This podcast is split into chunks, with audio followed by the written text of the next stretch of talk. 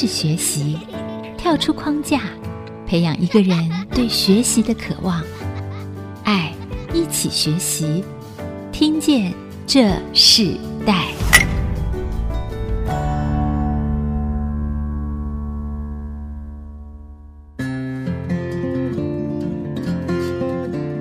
位听众朋友，大家好，欢迎收听 IC 之音主科广播，这里是听见这时代，我是主持人郭兰玉。今天在听见这时代节目里头。我们想跟大家分享的世代学习关键字是音乐馆很大，偏向传爱行动啊。那我们为什么说这个音乐馆很大？我们想说社会环境里头，一家音乐公司不只是一家音乐公司，其实它的变化越来越多啊、有些人为了信仰，有些人为了梦想，他们成立了不同的音乐公司。可是这样样子的一个公司，不只是一个音乐公司哦，可能有音乐、有歌手，有很多的公益的行动、社会辅助的平台，甚至我们看到。有一家公司，他们甚至做了福音的商品，走向了一个福音的事工。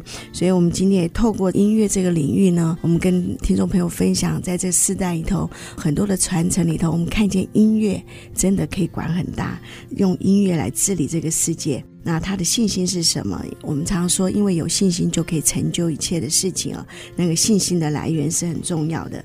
所以今天跟我们一起分享，听见这世代的呃邀请的来宾，就是基石音乐的负责人啊，王泽明还有熊艺林夫妻啊。那我每次看到泽明，我们就会称呼他 Simon，还有艺林，我们就叫他小熊啊。这一对夫妻，我认识他们非常非常多年，然后每一次看见他们，他们就有一个不一样的改变。每次看见他们在那个不一样的改。改变里头，你可以看见他们的生命越来越成熟，说话也越来越稳重啊。我们今天特别请他们两位跟我们听众朋友来分享。我们先请 Simon 跟小熊跟听众朋友问声好，好吗？各位听众朋友，大家好，我叫 Simon。大家好，我是小熊。嗨，我知道在音乐这个唱片的这个市场里头，即使音乐还是有一定的地位哦。很多人知道即使音乐，是很多人也知道负责人之前做这个音乐的这个市场是很久的。嗯，我们是不是可以来谈一下即使音乐的一路创办的过程和经历？可以请 Simon 和小熊跟我们分享吗？嗯，先请 Simon 来谈一下哈。好，呃，我想在这个行业很多年了，我从高中。毕业考大学那一年暑假，我就开始在这个行业里面半工半读，这一待就是三十几年哈。为什么要成立基石音乐啊？这一开始就是不想，真的完全完全没有想过我要做福音音乐，因为福音音乐一听就知道你要去说服股东，这是一个纯服饰的一个一个领域。所以一开始的时候，是因为教会的传道人，然后跟我讲说，其实我们在行业里面这么久，有没有想过要发一些这种能够净化人心的音乐？那我一听，我就跟他说我不要，但是自己还算是一个蛮听话的人啦，所以我就发了很多的开发信到国外去，反正心里面也没有打算要做嘛，随便带了一下就好了。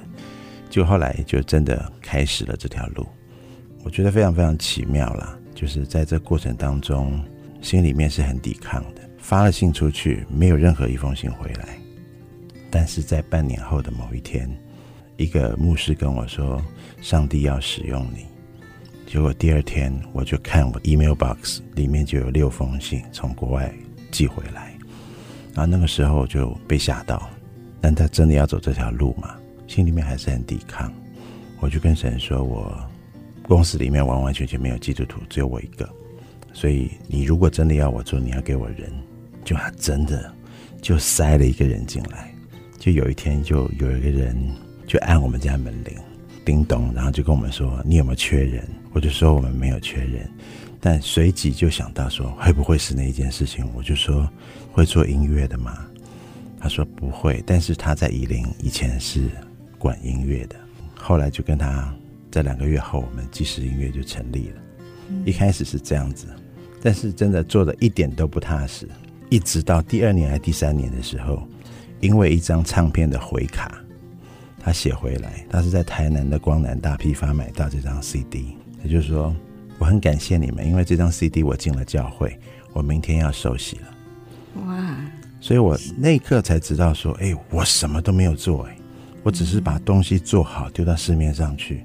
这样子也有一个人可以信主，所以从那刻开始，我才知道说，应该是要兢兢业业的做，不要这样子，好像要做不做的。即使音乐就这样走，今年迈入第十六年了。哇，这也是一个听起来也是很长的路哦。你自己在音乐三十几年的时间里头，金石音乐这件事情经历十六年，其实夫妻是同体的啊、哦。嗯。然后，所以当初你在做这个决定的时候，小熊呢？小熊是摇头，就是反对的，是吧？因为你没有听见这个神的声音，他也没有反对了，但是他就是觉得夫妻不要一起工作，夫妻工作的话会吵架，嗯，这样子，嗯、对。你什么时候开始参与进来的？啊、呃，我好像是在即时音乐是第三年，三年对我才进来。我跟 Simon，我们其实一开始认识，我们其实就是所谓的办公室恋情。那在那时候呢，就会觉得天哪，办公室恋情，然后女生当然就会比较情绪化一点，但是男生就会觉得我把公事跟私事都混在一起。然后所以那时候就想说，以后再也不要一起工作，因为一起工作是一件很危险的事情。可是后来我觉得，在整个过程当中，其实他要做即时音乐。我也很开心，然后甚至那个名字都是我们一起想的那个英文名字。可是我压根就不觉得我要跟他一起做事。Yeah, 嗯，那一直到第三年看他玩真的了。嗯，也不是，我觉得是上帝他就是慢慢预备我的心，嗯、因为他知道我心里面其实很恐惧的，就是我不要一起共事，因为以前一起共事有很多的争执。那后来上帝就预备我，他就把我带离开，呃，我原本做的很稳定的一个工作，然后带我去另外一个工作，然后在那个工作上，其实我的压力很大。边骑机车还是边哭，我很抗拒进到那个公司，可是我又必须要去。那当然，在这样的状况之下，我也不会在那边待太久，所以后来我就离开了那个公司。在中间休息的那段时间，刚好那时候，呃，Simon 呢要带即时的童工要到香港去，因为香港也有代理的弟兄，所以要去跟他碰面，顺便去看一下香港的状况，我就跟着去。其实，在那个当下，我就觉得这工作实在是太好了，很享受，然后又可以跟教会拉近很多的关系。就在那个当下，上帝给我一句话说：“你的老板是我，不是他。”对，所以我就哦，好，因为以前我的老板是他，所以就会很多的争执。所以他给我这样一句话之后，我就豁然开朗。然后从香港回来之后的过完年，那我就进到即时了。那你担心的事情后来有发生吗？就是你你们常在工作上有争执，还有你进入到第三年，进入到即时。发生了还是没有发生呢？嗯，我觉得这要让 Simon 来回答。我想多少啦，多少都会有一些做法上的不同，嗯、但我觉得其实频率没有太大。所以你你知道他的这个害怕吗？嗯、知道，知道，知道，非常知道。从在那个在以前我们在 BMG 工作的时候，嗯，我就知道，我叫他做 A，他就会做 B。对，对，所以非常了解。嗯，是你在即时的第三年，你们就开始进入到真正即时音乐的整个施工里头。同样，这个事业里头，其实你们做了很多很多的项目。那这些项目，我自己看到哦，有些是过去你们曾经做的，有些是新的，有些是延续过去的。嗯。可是，在所有的过程里头，你们仍然是一个公司的负责人。嗯。也仍然是在这个公司里头，你要全新的让让这件事情变得生存下去的。是是。对，这是很重要的。一件事情，我们知道，就是说，在这个世上，我们其实这个产业其实是很重要的。那你要怎么去让这个产业成为一个，你也要让世人看见，啊，这件事情是真实的，这不容易。我们得在下一段部分，我们继续要跟 Simon 和小熊一起来分享他们在这个即时音乐一路里头，他们所做的一些挑战和克服。我们稍后回来。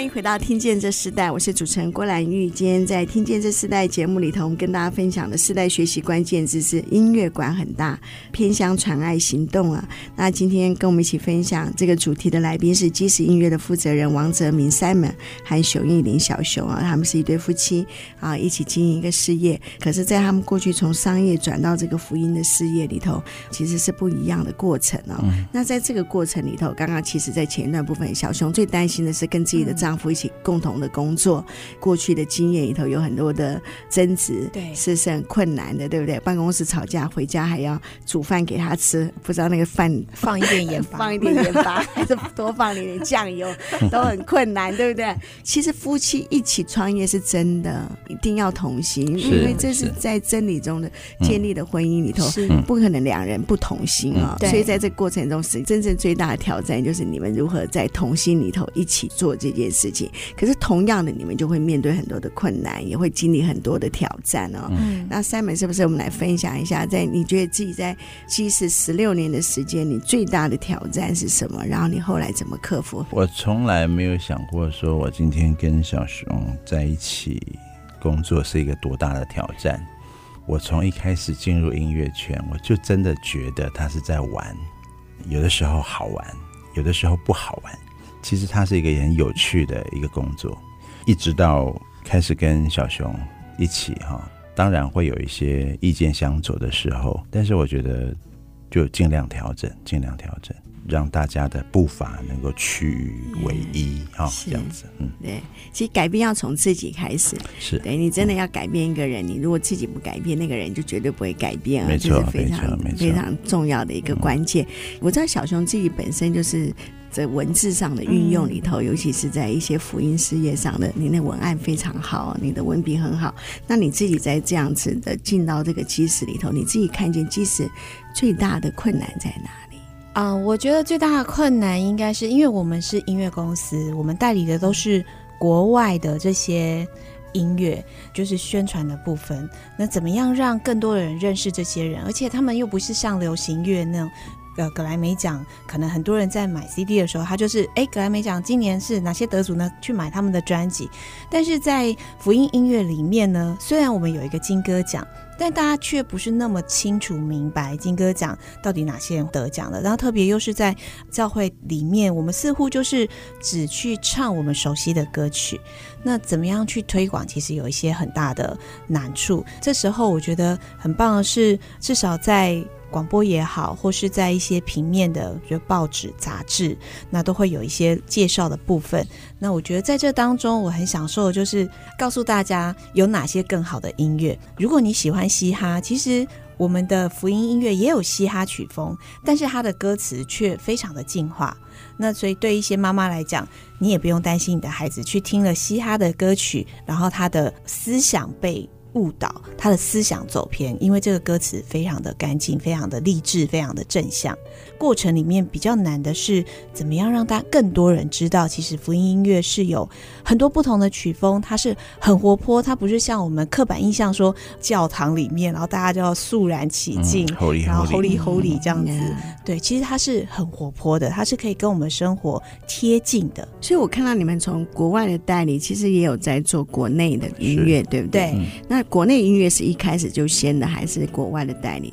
哦，其实我们国内的从第一年就开始有做，只是我们有机会才会做，嗯、我们并没有说我们每年都一定要怎么样。哎、嗯，嗯、是除了音乐之外，你们还有做哪些内容？就是你们好像也有行销商品，对不对？嗯，然后也有做去到校园福音音乐的这个推动，嗯、是，是不是可以谈一下你们在那个商品行销的部分里头，当初你们怎么会进入到这样子的一个呃商品性的一个发展呢？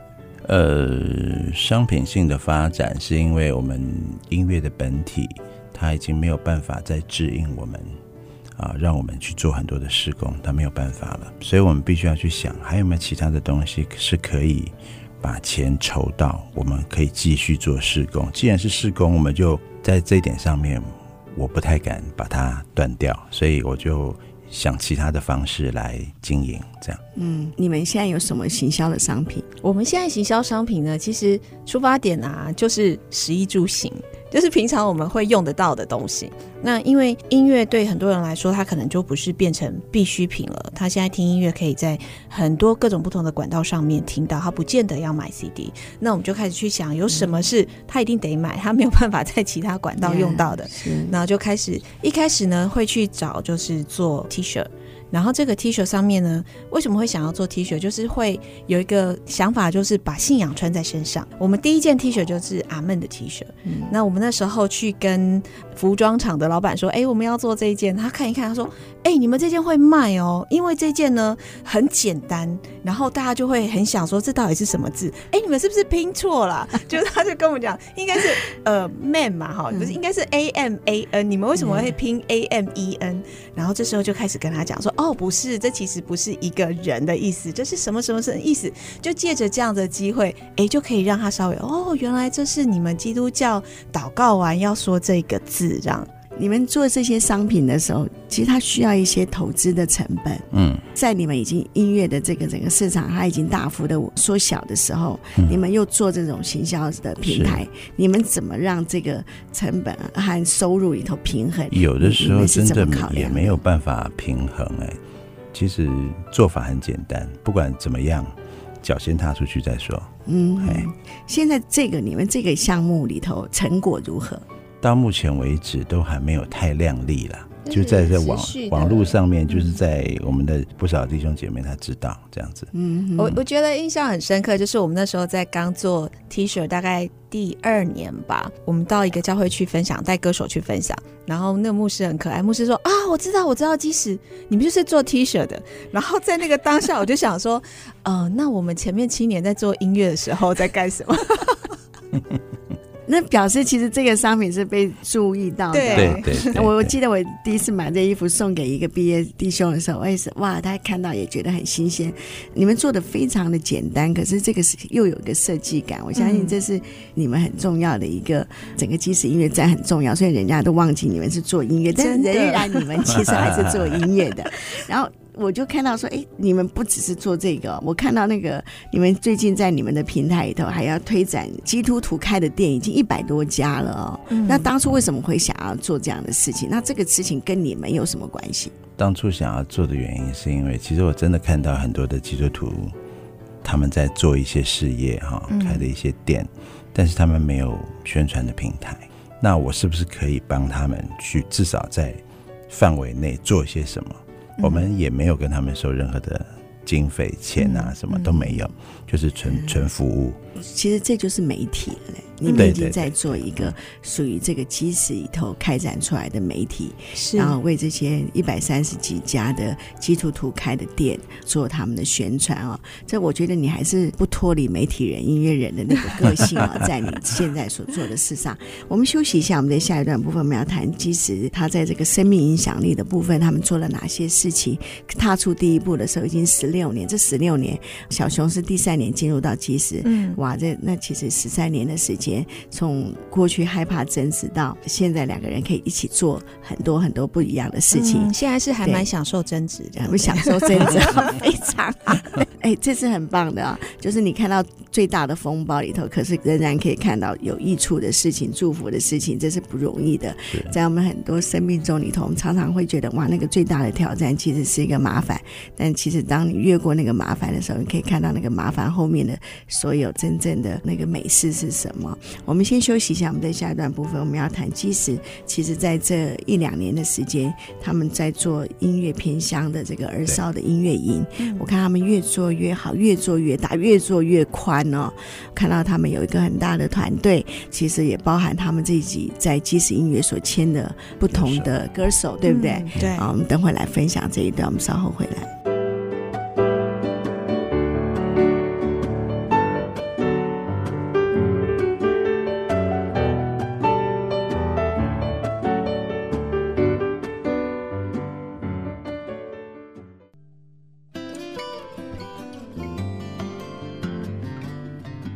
欢迎回到《听见这时代》，我是主持人郭兰玉。今天在《听见这时代》节目里头，我们现场邀请到来宾是基石音乐的负责人王泽明 Simon 和他的妻子熊艺林小熊啊，来到我们节目，跟我们分享音乐带给他们生命有什么样的影响力哦。那我们同时也在这一段部分，我们就要谈谈，其实生命的影响力这件事情，如果不是用生命，你很难去再影响另外一个生命哦。嗯、这一段部分，我们想访问 Simon 哦，请 Simon 分享一下。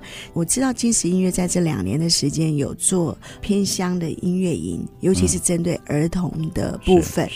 当初怎么会去做这件事情？你们已经是在经营一个事业，当这个事业你将它当做一个事工在进行，嗯、可是同样的。你们仍然要去做很多的事情。嗯，那当初在做这个偏乡儿童音乐这个推展的起步是什么？七年，七年来算的话，它真的是在第三个七年的开始，我们开始有这个东西。其实是一开始是在有一个从高雄那边的一个教会，他打电话来跟我们说，这边需要一个歌手，然后我想办一些福音活动。我就问他说：“那你们教会的状况？”他就说：“我们这边因为是偏乡，隔代教养很严重，外配啊很多，中产阶级非常非常少，生活比较不容易。”那于是我就在这个电话当中，我就也稍微问他一下，他就说：“嗯，最近真的是有一个东西是比较困扰，就是他们的孩子有同学会去揪他们去吸毒。”我一听到我就觉得说，哎，国中生了吗？就是他就说不是，是小学五年级。那那个时候我就心里面就在想，我说哇，这些药头真的是很可恶啊！你为什么连小学生你都不愿意放过？挂完电话，其实我就一直在想，我说主啊，我到底能够做什么？我真的不知道能做什么。但是因为我们是做音乐的，我不晓得怎么样可以做一些什么事情。可是后来我们去年的年初。有两个学校，台中大甲那边的学校国中，我们就有一些连结。于是我就花了时间去拜访了这两个学校的校长。他一开口讲，我们这边是偏乡，隔代教养很严重，然后我们的外配怎么样？我就连到那个高雄的那个教会那边的状况。于是我就跟他讲说：“那我们能够做什么？”他就说：“如果我们用音乐的话，他觉得是一个很好的方式。”因为他说，在乡下地方有两个东西对孩子有超乎想象的吸引力，第一个就是运动，第二个就是音乐。我们就来试试看，我们来做音乐营。于是我们就回去设计，然后在去年的暑假，我们就开始成型，就开始在大甲的那两个国中开始在做这个偏向的音乐营。结果不做还好哈，做了就感动就来了，因为这些孩子真的跟都市的孩子不一样。你知道那个孩子他弹乌克丽丽哈，弹到手破掉，他没有要停哎，嗯，老师有没有东西让我捆一下，我可以继续弹？这个东西对我来说是很不可思议的。他要继续，手打那个木箱鼓，打到手已经红了，很痛了。然后老师叫他去保健室涂个药吧，然后他说不要，因为我们明天就要上台了。我要赶快练，有好多的事情是我们没有办法去想象的。那种掉点滴掉了，学习一共四天，他中间掉了两天，第四天是最后一天学习，他还要来。但是我觉得幸不辱命啊，真的是，我觉得在第四天加倍的学习，他还是上台了。我看到这些偏乡的孩子，他们的执着，嗯，而且在校长的眼光里面，他们觉得说。这个怎么可能？我当初只是希望这些孩子啊，学一学，有个东西可以学就好了。但是他想象的完全不同，他竟然可以在一个礼拜他就上台了。嗯，然后这些孩子每个人都会非常非常的自信心都起来了。然后这个校长说，会念他们学校的孩子都是被家长放弃掉的孩子，会念书的绝对是转到比较 OK 的学校去念书。会留下来在那个乡间的学学校念书，就是家长已经不看好他了。那竟然不被看好的孩子也是有希望的，所以我们就看到了这一点，我们就觉得我们就继续做吧。因为这群孩子，我看到了从开始一直到后来自信心上面的一个变化。嗯，学音乐的孩子不会变坏，对不对？所以我们就觉得这群孩子是有希望。然后让他们自己能够成为一个群体，就不需要再去外头去找认同感。那你这样开始做，看到你越来越多的学校啊、嗯呃，跟很多的学校合作嘛，嗯、然后你也不只是原来的大甲这个学校，开始哇，你你我看到你们深山哪里都去哦，甚至很小很小的，对，对不对？他们还以为你不会去，对不对？是，结果你们还是去了，我们还是去了。对，一投注的时候，你你们是怎么去调配你们原来的营运的机制，然后进入到这样子的一个生命影响生命的社会的行动呢？一般人而言，一定应该会把那个算盘先放在桌上，好好打一打。啊，我有多余的钱，我们才能花这样子哈。可是基石的开头就不是这样，我们就觉得应该是我先踏出去再说，不管有没有钱。我真的有一阵子啊，尤其是我们去年在做偏向音乐营的开始，我真的没有钱做。我们的算盘就是跟别人不一样，我们是先做。是，小熊会担心吗？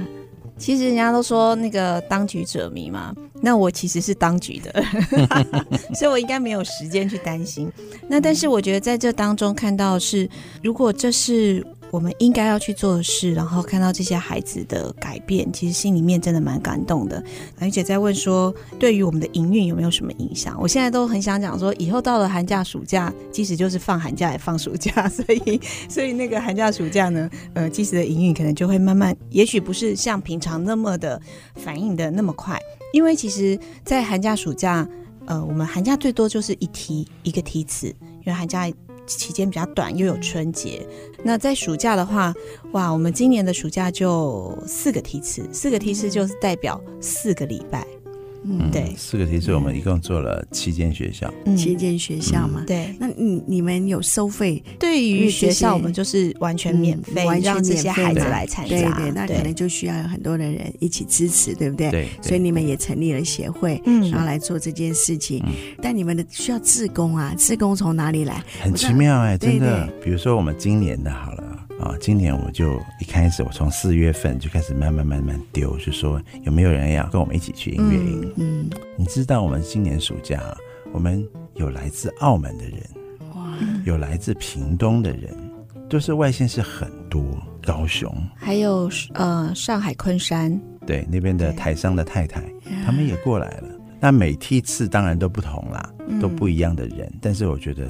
都非常非常的好用。嗯嗯、那虽然来自不同的人，但你们都要训练嘛，因为你们在做这件事情，其实是有满腔的热情，他们愿意付出这些事情。嗯、但你们怎么训练他们，或者怎么让他们在这样子的一次聚集里头，每个人可以做一样的事情？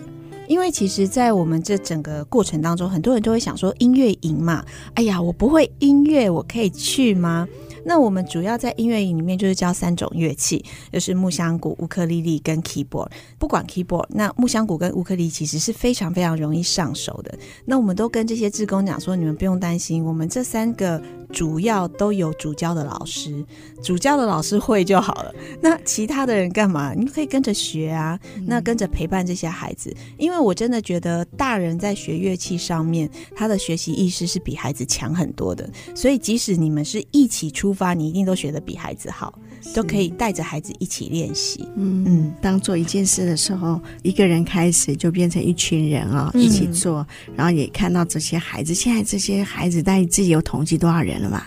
我们今年暑假大概做了。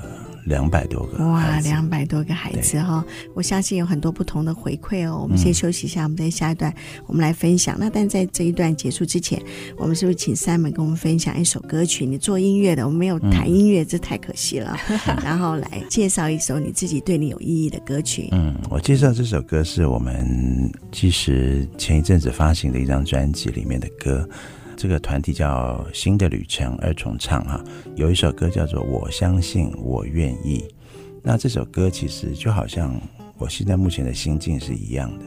虽然我不知道前面的路到底长得是歪的还是直的，我不知道，但我相信我愿意，就可以往前面的道路去迈进了。嗯，好，那我们稍后回来。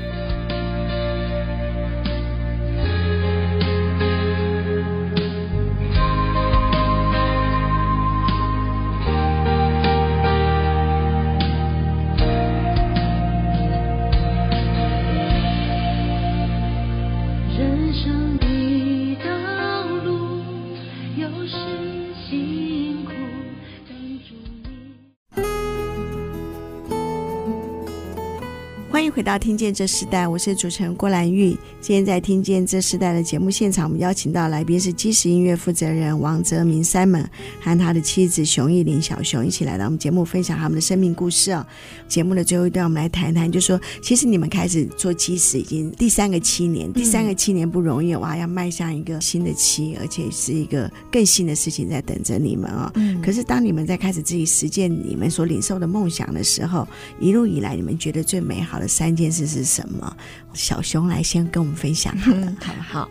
哇，那我分享三件，你分享三件就六件哈。那我分享一件好了。我觉得这一路走来最美好的是，是自己看见在这一条路上，原来有很多事情是原先没有预期自己会去做的事，但是在这条路上却。跟着去做了之后，就会发现哦，原来风景很美丽，这样子。包括我们现在做的这个偏乡的这件事情，嗯、然后才发现说，我在刚信主的时候，我就有一个我的传道人就跟我讲说，呃，我的领袖是你以后要做边缘人的帮助。那我就想，边缘人到底是什么？我就觉得这是一件很可怕的事情。但是最近做了这些事情之后，我渐渐的发现说。对，我似乎就是真的，就像那个传道人说的，就是成为边缘人的帮助。因为这些偏乡的孩子，他们就某种程度来讲，他们真的是边缘人。他们似乎是可以得到资源，但却又不是那么的足够。然后他们似乎是有被照顾到，但却又不是那么的全面。是，其中有没有孩子是让你印象最深刻的呢？在学习这个音乐的过程里？今年寒假有一个孩子，我觉得他他就是一个一年级的国中一年级的小男生。那从第一天，因为我们在那个寒假，我们每天中午都是跟他们一起吃饭的。然后第一天呢，这个小男生就很开朗的说：“啊，这个在我们一年级里面，只有我们国小只有我一个人来读这里。”那我就哦，OK。那我看他很开朗嘛，那我也觉得说他应该是自我调试能力很好的。但是后来却发现呢，诶，他开始跟着。呃，乌克丽丽的其中一个男老师，他就开始去缠那个男老师，然后就开始去抢那个男男老师的琴，就跟那个老师好像变得就是很好的关系。后来我才听校长说，这个小朋友他其实一直不想来上学，因为他很孤单，他觉得没有朋友。但是后来校长就说，但是上完了音乐营之后，他发现这个小孩变得很开朗，他发现这个小孩在音乐营里面，他认识了其他的朋友。嗯嗯，是，这让我想到说，你们开始做了音乐营，那你们怎么去把这样子的嗯、呃、事情拉长呢？就是说，带给这些孩子，哇，让他们看见音乐的启发，但是之后呢？嗯、对，所以刚刚其实 Simon 有说，学音乐的孩子不会变坏，为什么不会变坏？因为他们时间都在练习乐器，他们没有时间出去呃做一些有的没的，所以我们就很想说，在这音乐营之后，我们再做一个。再跟学校配合做长期的音乐社团，嗯，那让这些孩子呢，还是一样习惯每个礼拜他们就有一个音乐社团的时间，然后继续练习他们喜欢的音乐。是，嗯，那这就需要更多的志工啊，志工老师一起加入，嗯、对不对？是，这不容易哦。那 Simon 呢？你自己觉得说，这十几年的时间里头，基石音乐带给你最美好的一件事情是什么？就是我们开始走不一样的路，一般的福音的。唱片公司或者是机构，他们通常就是一直在做音乐，然后发行、分享，然后这样子一直不断的往前走。可是我觉得我们好像不是这样，我们发行归发行，但我们总是会觉得说，我们是不是能做一些事情，能够直接接触到有需要的人？嗯，这个是我觉得最美的风景啊，就是像比如说好了。嗯，即使我们做音乐布道，我们从来不会去计较他是大教会、小教会。即便是那个教会没有钱，你在事先跟我们讲，我们都 OK。像我举个例子，就有一个基隆那边有一个小教会，他们全教会大概就是十个人，但他们也想做福音工作，所以他们就打电话来到我们这里，就问我们说，我们能不能差一个歌手过去？讲好了，都已经讲好了。第三天，这师母又打电话来了。哦，我接到了以后，他就跟我讲，我只是来确认你们是不是真的会来，因为有些机构答应他们了，结果后来都没有去。那一天到了，我带着歌手到了他们教会的门口，他很开心，他说：“哇，你们真的来了。”可是我看见他们的我们真的有的时候不知道能够做什么，但是我们就是在这个上帝量给我们的这个呃事工上面，我们就努力去做。就是以你手上有的资源，你就把它奉献出去啊，这是给予出去，这是很重要的。可是同样的，你刚刚说他们需要一个歌手，你说真的没有一个歌手，就 Simon 自己去唱，还是小小熊自己唱？我帮你伴奏。对，哎，可是你们不是哦，你们是有三四十个啊不同的歌手艺人，在你们的即时音乐里头，这是属于你们的团队哦。你当初这些人为什么愿意来跟即时签约呢？我也不晓得哎，我真的不晓得。就是有一次，就是在第一个七年的时候，我带着小熊我们到美国去，嗯，Dover World 那个颁奖的那一周，他们每天晚上都有好多的 worship concert 这样子。结果那那天晚上，我就跟他就挑了一个我们觉得还不错的最大咖的，啊，就是 Michael W. Smith，那个是 King of the Gospel Music，他是 King 嘛，对不对？所以我们就去了，去到那里我们就觉得哇，不得了。他从头到尾没有主领过，嗯嗯，啊，他都在主要上他在弹琴和声，他就帮那个以前 Hillsong 的那个主唱 Darling 去和声。你知道旁边哦，三十几个诗班，每一个都是出唱片的，嗯，他们也没有说我是出唱片的人，所以我也要唱一首歌，都没有。那天晚上我觉得眼泪就掉下来了，我说哇，我们台湾就不是这样啊。好像我是跟你是竞争者，即便是我们都在基督教里头，所以你不会帮助我，我也不会帮助你，那个感觉是一样。我说，主啊，我能不能像台上的这些人一样？这些人，我们是跨宗派的，我们一起来吧，我是来服侍你。嗯，我看到你们的基础是，主要是你们是以他的生命故事来做，是是，这很特别。那你觉得呢？如果在整个刚刚不管是小熊的分享，或是 Simon 的分享里头，你们现在启动了数百个孩子啊，他们对音乐的喜好，那你们也透过即时音乐的这个基础里头，将很多的共同理念的人一起聚集哦。你们最终盼望想要做成什么样的事情？你们看到的盼望是什么？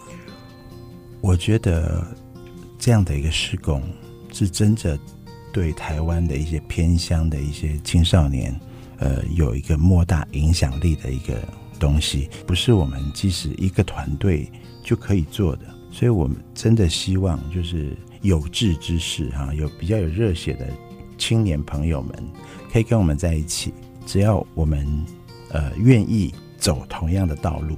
我们可以不断的去把这样子的东西给复制，比如说复制给教会，复制给一些团体，让他们能够接棒，能够继续传下去。我相信在几年以后，台湾的偏乡每个地方都可以有像这样子的一个音乐营。这个音乐营其实不是因为我们要教他音乐，不是，我们是希望那些孩子因为音乐开始有自信心。因为他在短短的时间之内，他就可以学习到。他其实只花了六个多小时的时间，他就学会了一个乐器，而且三个乐器合在一起演奏。这个对孩子来说是非常非常兴奋的事情。嗯，是。哇，已经看在你眼中看到那个盼望哦。嗯、那我们节目最后，我们是不是请小熊来跟我们的听众分享一首歌曲？好，然后这首歌曲也跟我们分享一下它的意义，好吗？好，最后分享这首歌曲呢，其实也是由我们的一起合作到教会分享见证的歌手袁培华他所创作的歌曲。这首歌曲呢叫做《眼光》。那为什么要分享这首歌？是因为我们都需要有那个眼光，然后。只要有了眼光，我们才能够看清楚我们做的事情是什么。那即使是在最黑暗的时候，我们也要保持的那个眼光，因为知道黎明即将就要来临，这样子。嗯、是好，那我们就在这首眼光中，我们跟听众朋友说再见。我们今天非常谢谢即时音乐负责人王泽民、Simon 和熊艺林小熊一起来到我们节目，也希望啊、呃，如果听众朋友听到他们所分享的故事，也愿意支持即时音乐他们所做的事情的话，可以跟他们联络，他们很好找，他不难，你打找 Facebook，你就可以打即时音乐，就一定可以找到他们。然后，如果你在很多的偏乡的学校里头，如果你们需需要一个音乐的启动。这两位是一个非常好的老师，我也非常好的启动者。我们希望他们所做的事情，真是可以在这个社会上成为这个世界的光，成为这世界的盐哦。今天非常谢谢你们。谢谢，谢谢大家。节目的最后，我们也分享电台的资讯，邀请爱惜之音的好朋友，请让我们听见你的声音，支持我们提升收听品质，制作更适合你的节目。我们需要你的意见，也请你支持你喜爱的节目。现在，请你上 IC 之音的网站 triple w 点 ic 九七五点 com，或是上 FB 搜寻 IC 之音粉丝专业问卷填写。欢迎听众朋友来对听见这时代的节目有任何的。想法或任何的建议，也欢迎你给我们最宝贵的意见。我们非常谢谢你。好，听见这时代，我们下次再见，拜拜。连接世代，超越差异，富予建设邀请您，爱一起学习。